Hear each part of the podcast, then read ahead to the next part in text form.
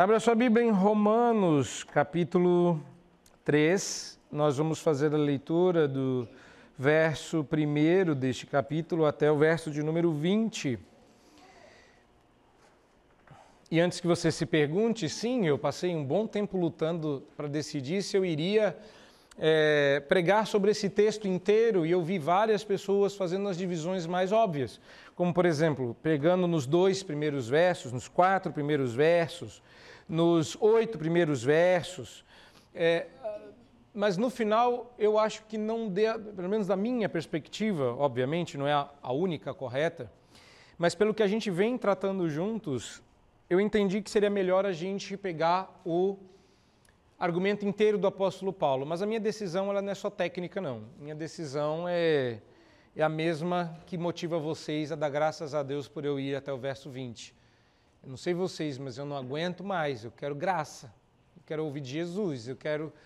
Chega! Eu já entendi que sou pecador.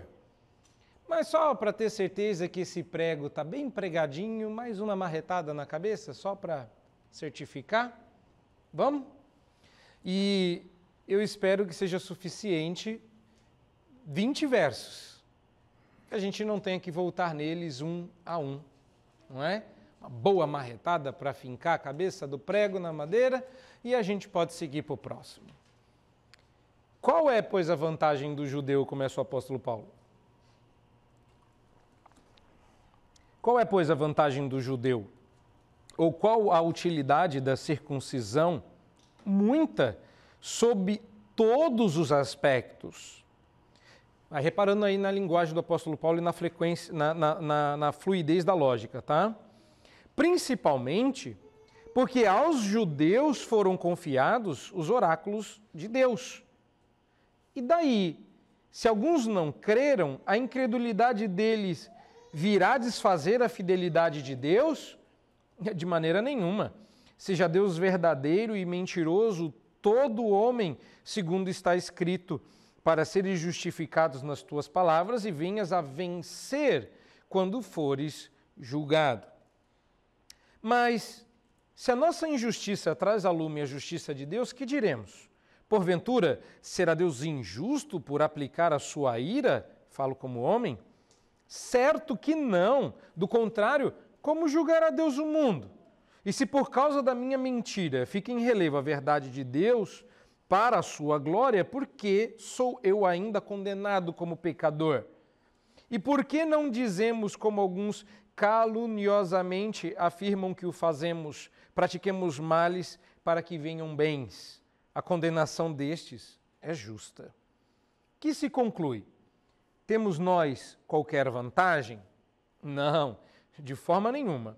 Pois já temos demonstrado, e eu acho que todos vocês que estão acompanhando perceberam isso, né, o que o Paulo está falando aqui é verdade, já temos demonstrado que todos, tanto judeus como gregos, estão debaixo do pecado, como está escrito.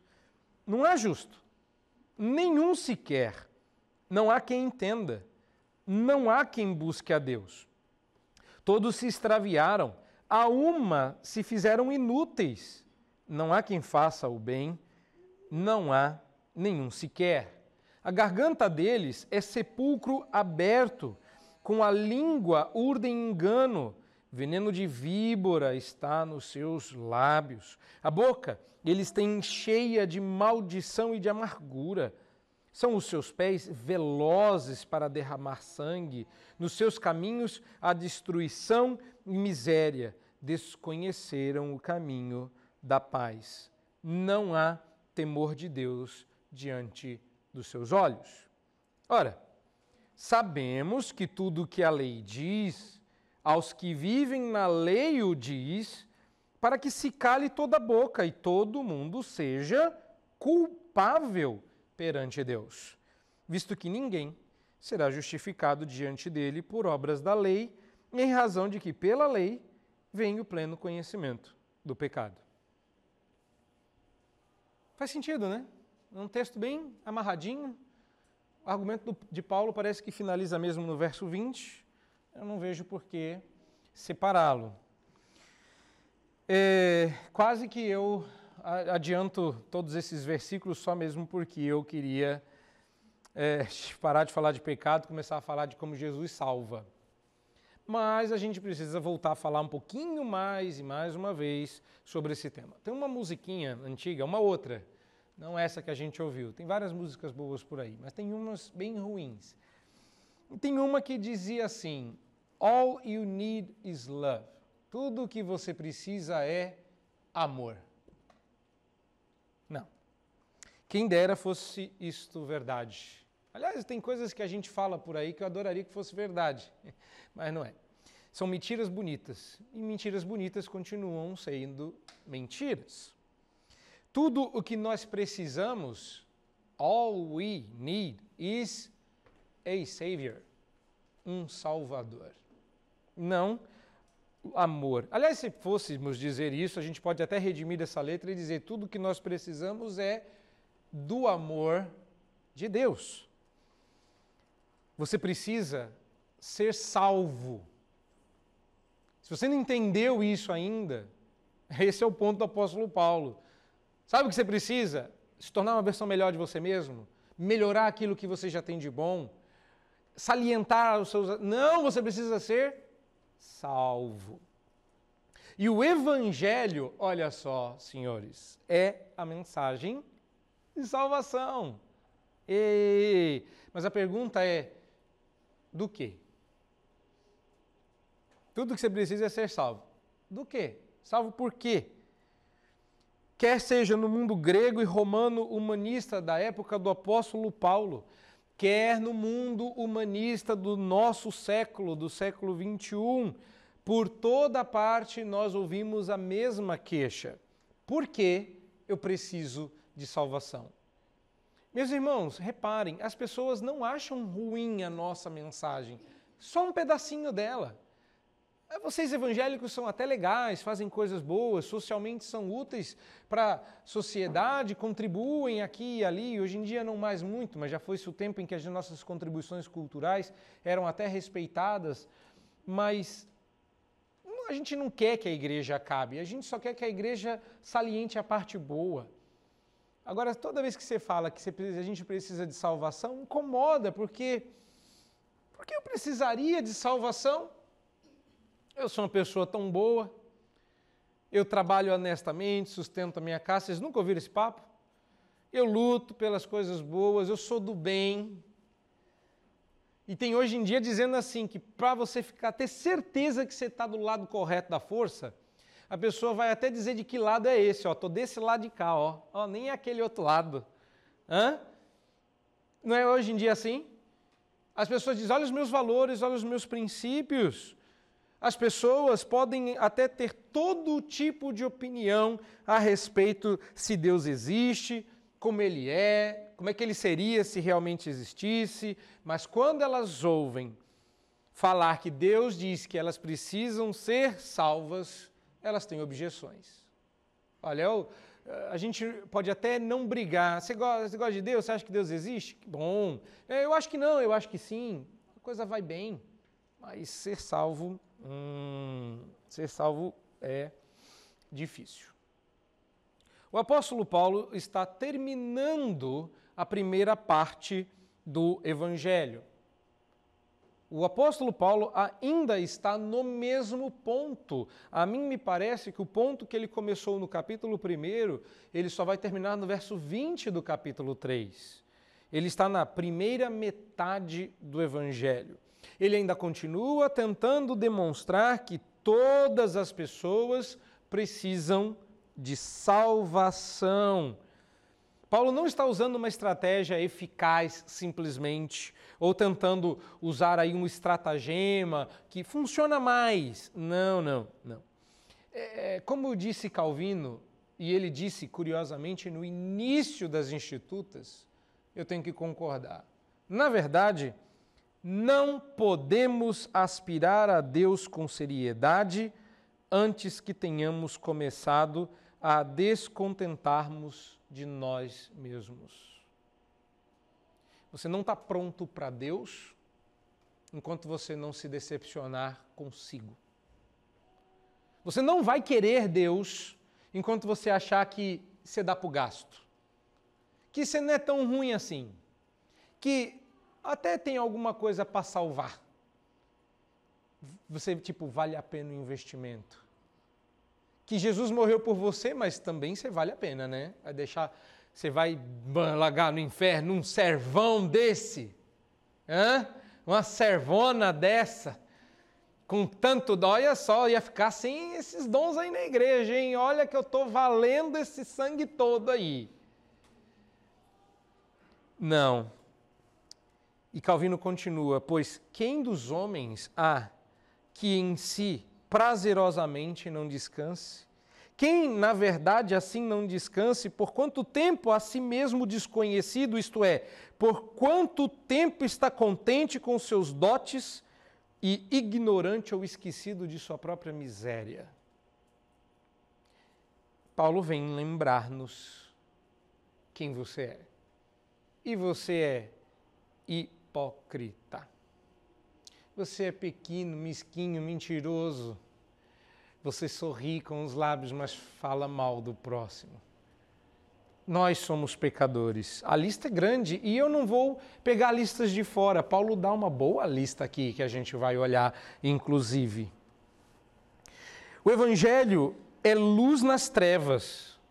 O Evangelho é a boa notícia depois da má o evangelho precisa de trevas para que ele brilhe, porque luz no sol não faz sentido. Já, testa, já testaram. Teve um filósofo que saiu com uma lamparina durante o dia procurando por sabedoria, ou seja, debaixo da luz, a pouca luz que ele trazia não se fazia perceber. Interessante, mas só ilustrativo. Digamos que aquele filósofo morreu sem saber a resposta, como a música que a gente ouviu, que termina sem resposta. Paulo tem a resposta: o Evangelho do Senhor Jesus. Tudo o que nós precisamos é de um redentor. E a Bíblia que os judeus tinham já dizia isso. E agora ele está malhando os seus, os judeus. Ele está explicando que vocês tinham nas mãos a notícia que eu estou trazendo. O Evangelho não é uma novidade. O Evangelho estava lá na Bíblia. Inclusive essa parte, a parte ruim. Qual era o problema dos judeus? Eles diziam assim: a gente tem a lei. A lei é a grande vantagem que a gente tem. A, a lei diz tudo o que a gente precisa saber. E Paulo está fazendo só aquela verificação. Você tem certeza que você leu a mesma lei que eu? Porque está escrito umas coisas lá concordam comigo, não com você. Vamos lembrar o que a lei diz. E Paulo examinou a questão de como ficava a nação judaica diante de Deus até aqui a partir de três perspectivas diferentes. Você percebeu isso? A primeira perspectiva com que Paulo analisou a nação judaica diante de Deus foi o procedimento. O procedimento dos judeus era menos louvável do que a vida das pessoas ao seu redor que não tinham uma Bíblia. No caminho para cá, vindo com o carro que não parou, graças a Deus, eu comentava com a minha esposa e família como uh, a gente tem parentes cuja vida é exemplar e não são cristãos. Dá até vontade, a gente até se inspira neles. Puxa, a gente até desconfia que são cristãos e outros que são, cuja vida não é lá essas coisas todas. Eu sei que você está olhando para minha cara e diga assim, que dó dos seus parentes, né? Graças a Deus que eu não sou como ele. Aliás, você pode começar fazendo essa assim, graças te dou, Senhor, porque eu não sou parente do pastor. Pelo menos não dessa parte, né? Porque está tudo lascado. Você dá graças a Deus pela sua família, que é muito melhor que a minha, certo? Depois, Paulo fala, Paulo falou dos procedimentos. Depois, Paulo vai falar dos ritos, dos rituais, é a pregação anterior, quando ele falou sobre a circuncisão, os ritos externos, que, embora feitos como Deus os prescreveu, não eram feitos de coração. E agora, pelo conhecimento que tinham, terceiro elemento. Então, procedimento, rituais e conhecimento. Essas são as três áreas, ou as três perspectivas através das quais Paulo está dizendo para que lado vocês querem correr. Porque se vocês correrem para o comportamento, para o procedimento, vocês vão ser condenados. Se vocês correrem para os rituais, vocês vão ser condenados. A última fortaleza do judeu era a lei, o conhecimento de Deus. Então vamos pegar aqui e mostrar que se a gente for para o conhecimento, vocês também são condenados. Eles dispunham do Antigo Testamento, mas não criam no Antigo Testamento. E a gente sabe disso, porque o judeu continua sendo judeu, tem a Bíblia na mão, a mesma que a gente lê, a do Antigo Testamento, e cegos não viram o Messias passar na frente deles. E aqui, no capítulo 3, Paulo vai fechar o último ponto desse ciclo de exame que ele vem fazendo. Então não esquece aí dessa macrotríade: vida, rito, conhecimento. Neste texto, eu entendo que Paulo veio argumentando, veio colocando as informações, mas depois de muita luta, e eu acho que é esse o problema, pelo menos a mim me facilitou muito, é a gente tentar ir aos poucos e não colocar tanto conteúdo numa pregação só. Mas aí lá no finalzinho, Paulo me ajudou. Paulo disse assim: no dia que você quiser pregar, tá aqui, ó, as divisões do seu sermão. Aí Paulo deu de grátis. Olha só, é o verso 20. Paulo, na verdade, o verso 19 e 20, que é a conclusão, o desfecho desse texto, é, Paulo dá para nós aí as divisões naturais de tudo que ele vem falando. Acompanha comigo e já já eu vou dar o tema e as divisões. Ora, sabendo que tudo o que a lei diz, seu pressuposto, se a lei fala alguma coisa e a lei foi dada aos judeus, para quem que a lei está falando? Para quem está debaixo da lei. É isso que Paulo está dizendo. Partindo desse pressuposto, ora, sabemos que tudo que a lei diz aos que vivem na lei o diz, então qual é o objetivo da lei? Para que se cale tua boca e todo mundo seja redimível. Todo mundo tenha uma chance. Que todo mundo chegue lá. Não! Para que todos sejam culpáveis perante Deus. Visto que ninguém será justificado diante dele por obras da lei, porque em razão da lei vem o pleno conhecimento do pecado. Como Paulo abre esse capítulo diz, perguntando qual é a vantagem do judeu e retorna no verso 9 perguntando que se conclui temos nós alguma vantagem? O meu primeiro tema, que foi, não é o tema do sermão, mas o meu primeiro tema foi que vantagem Maria leva. Mas não anota esse não. Acho que o tema que a gente pode colocar aqui, sobre o que, que Paulo está falando, é saber-se pecador. Esta é a grande vantagem da lei: saber-se pecador. Por isso que eu comecei com o problema da salvação. As pessoas não querem ser salvas porque elas não têm do que serem salvas. Qual é a vantagem da lei? Ah, tem muitas, sobre muitos aspectos. Mas você perdeu a principal vantagem da lei. Ela diz que você é pecador. Então, qual é a grande vantagem da lei? E eles estavam olhando para tantas pequenas vantagens. Eh, diz a vantagem é que você se sabe pecador. Então, observando essa divisão do apóstolo Paulo lá no verso 19 e 20, eu vou começar com a ideia de culpa. Todos são culpáveis perante Deus. Esse, para mim, parece ser o primeiro ponto do apóstolo Paulo. Porque Paulo começa lá em cima, inclusive dizendo, quando ele fala das objeções, é que todos são pecadores. Se todos, e esse é o argumento do apóstolo Paulo, que acho que o pessoal já tinha entendido isso. Então a questão é: se todos, com lei ou sem lei, está todo mundo lascado, todo mundo perdido, que vantagem então tem ir para a igreja? Que vantagem então tem carregar a Bíblia debaixo do braço? Qual é a vantagem que eu levo em sendo judeu? E Paulo antecipa essa questão, duas objeções aí, respondendo da seguinte forma. Então, antecipando as questões. Não há então qualquer vantagem. Você está acompanhando comigo aí? Eu estou lá no, no primeiro versículo. Não há então qualquer vantagem em ser judeu? Paulo responde: sim, há. A principal vantagem dos judeus em relação aos gentios é que eles tinham a palavra de Deus. Verso 2. Está aí ou não está? Paulo começa, principalmente porque vocês receberam os oráculos de Deus. De vocês vieram os profetas, de vocês vieram o Messias, de vocês vieram as verdades. Deus escolheu vocês como a botija onde ele colocaria o seu conhecimento. Que bom! Tem vantagem? Claro que tem. A principal vantagem é que vocês tinham a Bíblia.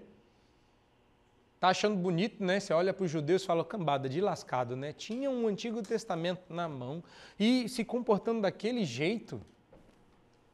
Isso, olha bastante para o judeu. Isso.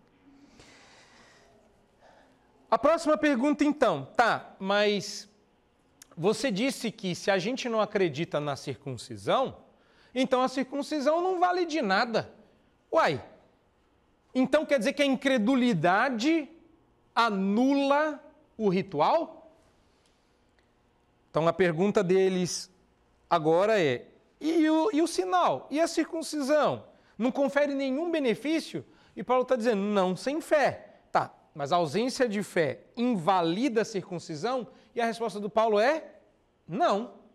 Não, não invalida a, a, a circuncisão. O que é invalidado não é a circuncisão, porque a circuncisão é apenas um símbolo. Você está invalidando o ritual para você. Não é invalidado o que a circuncisão simboliza, porque o que a circuncisão simboliza, você só tem acesso pela fé. Você só se apropria pela fé. Porque não creram, todo o conhecimento de Deus não lhe serviu para nada.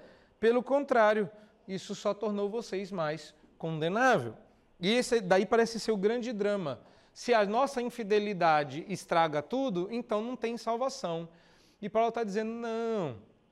Deus continua sendo fiel mesmo quando você é infiel. Deus continua sendo verdadeiro mesmo quando você é mentiroso. Aliás, seja Deus verdadeiro e todo homem mentiroso. Tá, mas aí estragou tudo? E a resposta é não. A vantagem principal do judeu era o conhecimento de Deus, que o judeu tinha deixado passar por entre os dedos. Então, esse conhecimento não resolveu o seu problema espiritual. E embora, bom, a gente já está no primeiro ponto, então eu já posso começar a puxar aqui aplicações. E a primeira delas é que a gente espera que a solução dos nossos problemas seja meramente cognitiva. Ou seja, eu preciso saber de alguma coisa. Quando as pessoas procuram por ajuda, elas querem saber de alguma coisa que elas não sabem. E é muito frustrante quando a gente repete as mesmas coisas. E fala, mas isso aí eu já sabia. Você não entendeu que o ponto do apóstolo Paulo é esse. Nada do que eu vou falar aqui você já não sabe. Esse é todo o problema. Porque esse conhecimento não te vale de nada se você não acredita nele. Esse é o ponto. Será que se eu ler todos os livros que você já leu, você não precisa ler todos os livros que todo mundo já leu no mundo, você só precisava acreditar em um, que é esse que você tem na mão aí. O conhecimento de Deus não salva. Quem salva é uma pessoa, um redentor. O conhecimento de Deus não transforma, quem transforma é uma pessoa, o Espírito Santo. O problema é que o conhecimento de Deus é útil quando o coração crê. Se os judeus foram condenados por não terem crido, apesar de suas vantagens, eu pergunto: o que Deus não teria a dizer sobre nós, os cristãos? O que Deus não diria para aqueles que, muito mais do que o povo na época do apóstolo Paulo, nós temos a Bíblia toda. Você não entendeu que quanto mais a gente bate na cabeça do prego judaico, pior fica para a gente? Porque eles tinham só até Malaquias, a gente tem até Apocalipse. que quanto mais a gente fala, é isso aí, judeu se lascou, pior fica para o crente que não acredita naquele conhecimento que tem, que nós somos duplamente culpados, que a nossa situação consegue ser pior do que a dos judeus e depois, por algum motivo que só a cegueira poderia explicar, ou a surdez, ou uma espécie de tolice espiritual, para não usar a palavra mais forte, a gente se pega se perguntando por que, que Deus mandou uma pandemia para uma época como a nossa, uma geração tão especial como a nossa, uma geração de vencedores, uma geração profética, uma geração poderosa, uma geração tão ímpar, porque nunca na história deste mundo se viu uma geração como a nossa. Aí a gente fica assim, por que Deus mandou uma pandemia? Será que a gente está fazendo alguma coisa de errado? Nós que temos a Bíblia hoje somos mais condenáveis. Nós somos mais condenáveis porque temos mais Bíblia do que o povo na época do apóstolo Paulo. Ter todas as vantagens e não crer nessas vantagens. Ter essas vantagens e se desviar de Deus. Ter essas vantagens e ainda dar motivo para que o nome de Deus seja blasfemado. Eu posso garantir para vocês: pandemia é pouco. Tem coisa pior. O nome disso você já sabe. E aí, porque Paulo não quer que nenhum de nós vá para lá. Ele está pedindo, pelo amor do Senhor, que você abra os seus olhos e creia no Evangelho. Tá, mas o que é que eu preciso crer aqui? Que você é culpado. Verso 4: Seja Deus verdadeiro e mentiroso todo homem, como está escrito para seres justificados nas tuas palavras e vencer quando fores julgado. O povo estava entendendo isso errado. Eles estavam dizendo: se eu falar tudo certinho, se eu repetir a lei, se eu se, minha, se nos meus lábios estiver a palavra de Deus, então eu vou vencer, eu vou prevalecer no juízo, eu vou prevalecer na congregação dos santos. Paulo está dizendo: você quer usar sua boca direitinho? Confessa que Deus é verdadeiro e você é hipócrita, pecador. Porque aí você será justificado nas suas palavras. Porque aquele que fala com a boca e crê no seu coração. Peraí, isso é Romanos, isso é spoiler. Entendeu agora? Que Paulo está adiantando aquilo que você já sabe. A confissão dos lábios tem que vir do coração. Quer ser justificado? Use bem as suas palavras. Confessa que você é pecador. Confessa que você é culpado. Não dá desculpa. Porque se você já está dando a desculpa, você é o seu justificador, você é o seu próprio redentor. Ladislau gosta muito de uma figura, ele até relembrou ela recentemente, da pessoa que segura os pés pelos cadarços do próprio calçado e tenta voar erguendo os pés do chão com as forças do próprio braço. Já tentou? Sair voando? É fácil, é só você segurar os cadastros do seu pé e, e carregar no seu próprio colo o seu próprio pé.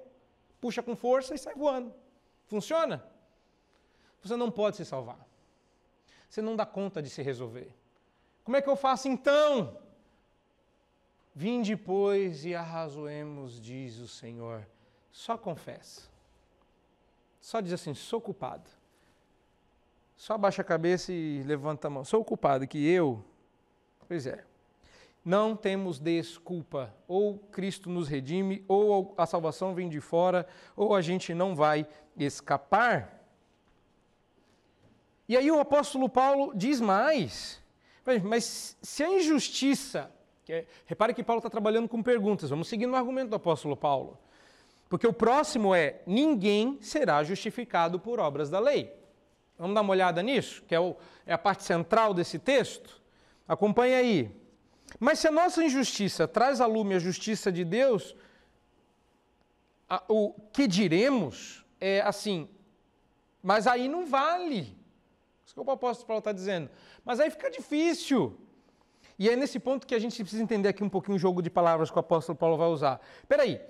É, a nossa injustiça ela só serve para mostrar que Deus é justo. Peraí, então se Deus deu a lei para mostrar que a gente é injusto, e essa mesma lei que ele deu para mostrar que a gente é injusto, mostra que ele é justo, não está tudo certo? Ué, a lei serve para isso, para mostrar que eu não presto. E eu estou aqui não prestando. É, Deus continua prestando e nada mudou comigo não prestando. Então tá certo aí, vamos pecar mais aí para Deus ficar mais justo, eu ficar mais certo. E quanto mais errado eu tô, mais certo eu tô, porque a lei vem mostrar que eu sou pecador. Então se eu pecar, a lei já dizia tá tudo certo, gente. Comamos e bebamos e se morrer morreu. É isso aí. Como diria aquele grande teólogo, né? Viva lá a vida louca. Tá tudo certo. E o apóstolo diz assim: Deus o livre, em grego, que na nossa Bíblia aparece aí como de certo que não, de maneira alguma. Paulo, quando diz assim, falo como homem, ele está dizendo, eu falo da perspectiva de um homem, eu falo da perspectiva de um pecador. O raciocínio é, então vamos sair vivendo a vida louca, vamos sair pecando, porque se a lei está aí para mostrar que eu não presto e Deus continua prestando, então está tudo nos conformes. E Paulo está dizendo: peraí, se você não entender essa mecânica, Deus não consegue julgar o mundo. Deus agora é injusto. E se por causa da minha mentira, fica em relevo, verso 7, a verdade de Deus para a sua glória, por que eu sou condenado então?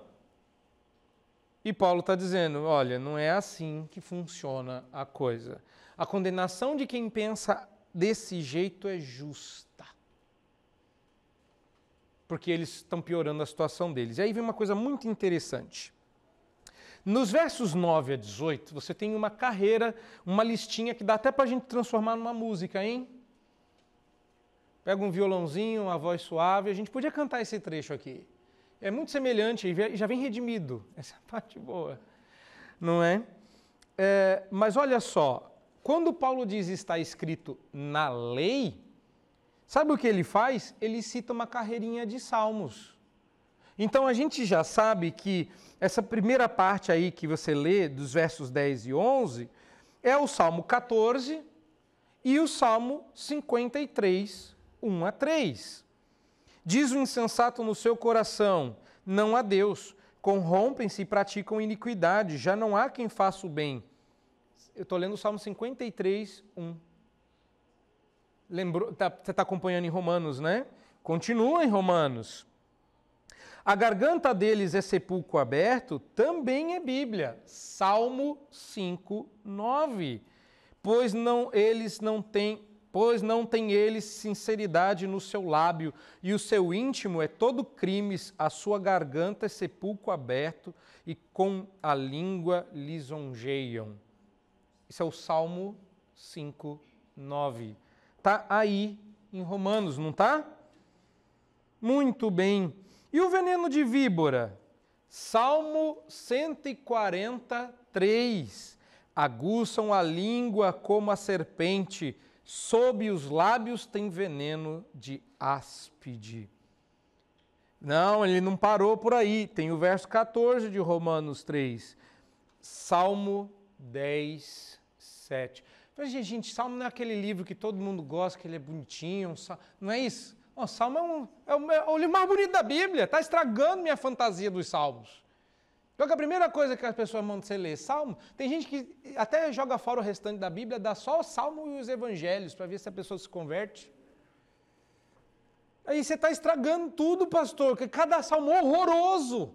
Eu, sabe o que isso mostra? Que você não está lendo os salmos. Sabe o que, que Paulo está mostrando? Vocês não estão lendo os salmos. Vocês ficam lá, a lei de Moisés, a gente está seguindo a lei de Moisés. Falei, gente, é, é, é, tipo a Bíblia toda. E sabe aquelas musiquinhas que vocês gostam de cantar, os salmos? Então, vamos lá. Salmo 10, 7.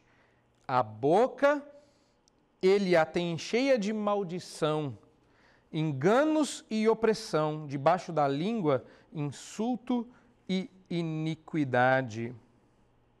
E os pés velozes para derramar sangue? Ah, esse não é salmo, não. Deu, né?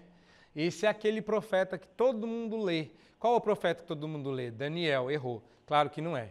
Né? Você nunca leu Ezequiel na sua vida, você não sabe nem onde fica Naum, você nem sabia que tinha um profeta chamado Amazias.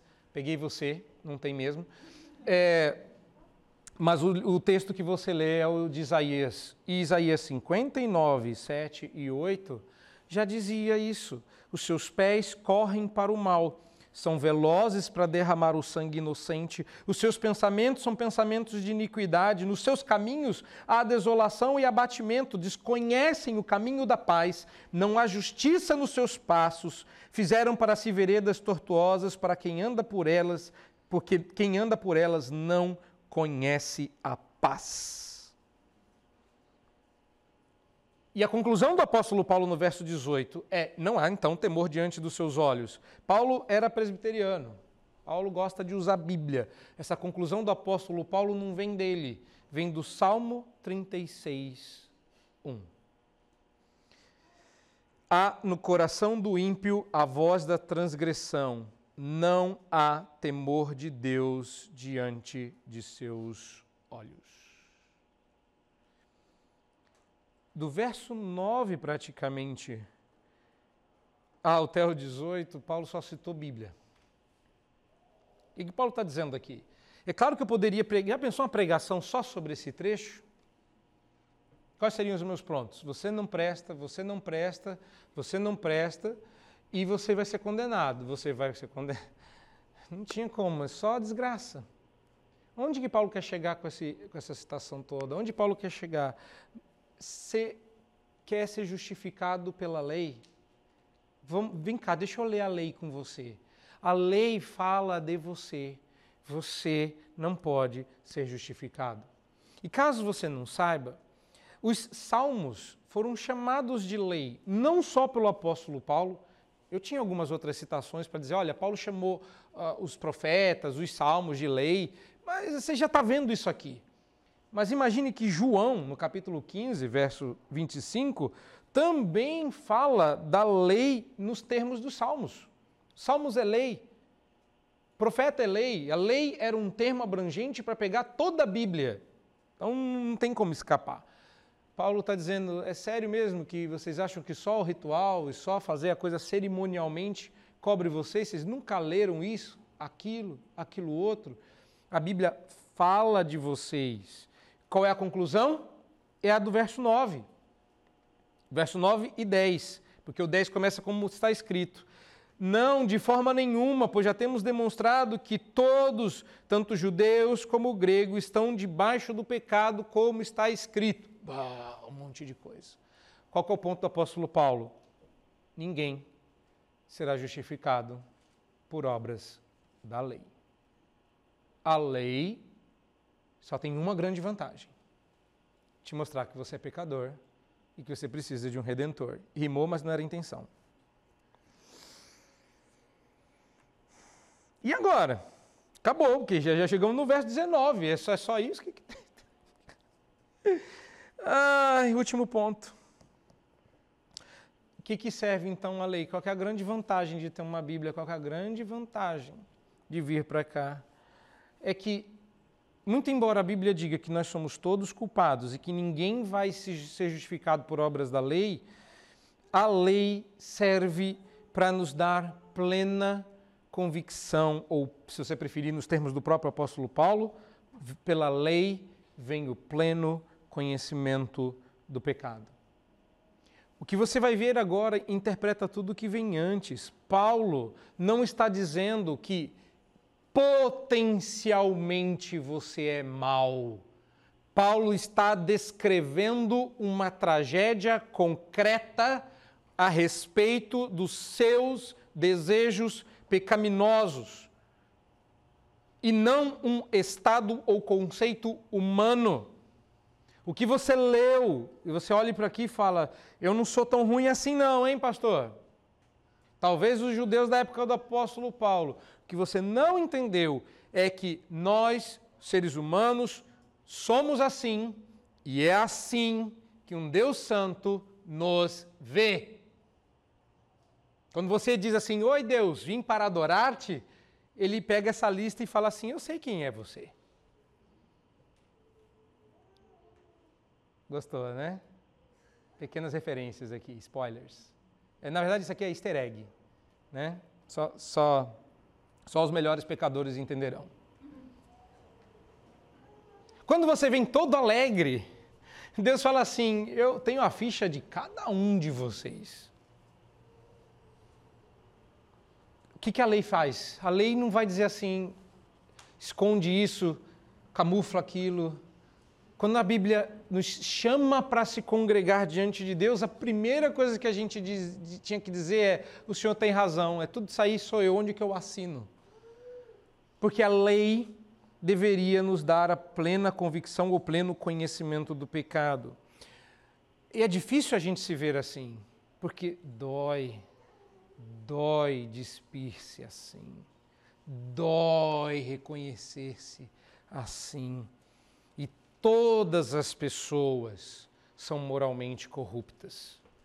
Todas! O que, eu não sei se vocês sabem, mas foi um momento áureo assim. Estávamos eu e Joel no Congresso da Fiel, primeiro Congresso da Fiel, e nós fomos lá. Eu, ele mais um. E a primeira, primeira mensagem, a gente animado, ele falou assim: Eu vou explicar para vocês uma coisa muito legal. A palavra todas na Bíblia. Eu falei: Pronto, vamos lá, exegese. Todas significa todos, é isso. E olha só, ainda bem que foi barato. Brincadeira, nem foi. Todo mundo é corrupto moralmente, adivinha quem está incluído nisso? Você. Quando a gente fala assim, não há quem entenda, não há quem busque a Deus, nenhum sequer, quando você diz assim, eu sou a exceção, você é igualzinho judeu, você tem um conhecimento, mas você não acreditou nele. Você leu, mas não entendeu. E já dizia um antigo presbítero que eu conheci: quem leu e não entendeu é semi-analfabeto. Você tem na Bíblia na mão, está fazendo o que com ela? Se realmente não entendemos o quanto todos nós somos pecaminosos aos olhos de Deus, então, e só então, quando nós entendermos isso, estaremos em condições de compreender que estamos no mesmo nível do restante das pessoas. E às vezes a gente precisa tomar uma boa martelada na cabeça porque o evangélico olha com um olhar de superioridade para o ímpio. Você devia se humilhar porque nós somos iguaizinhos.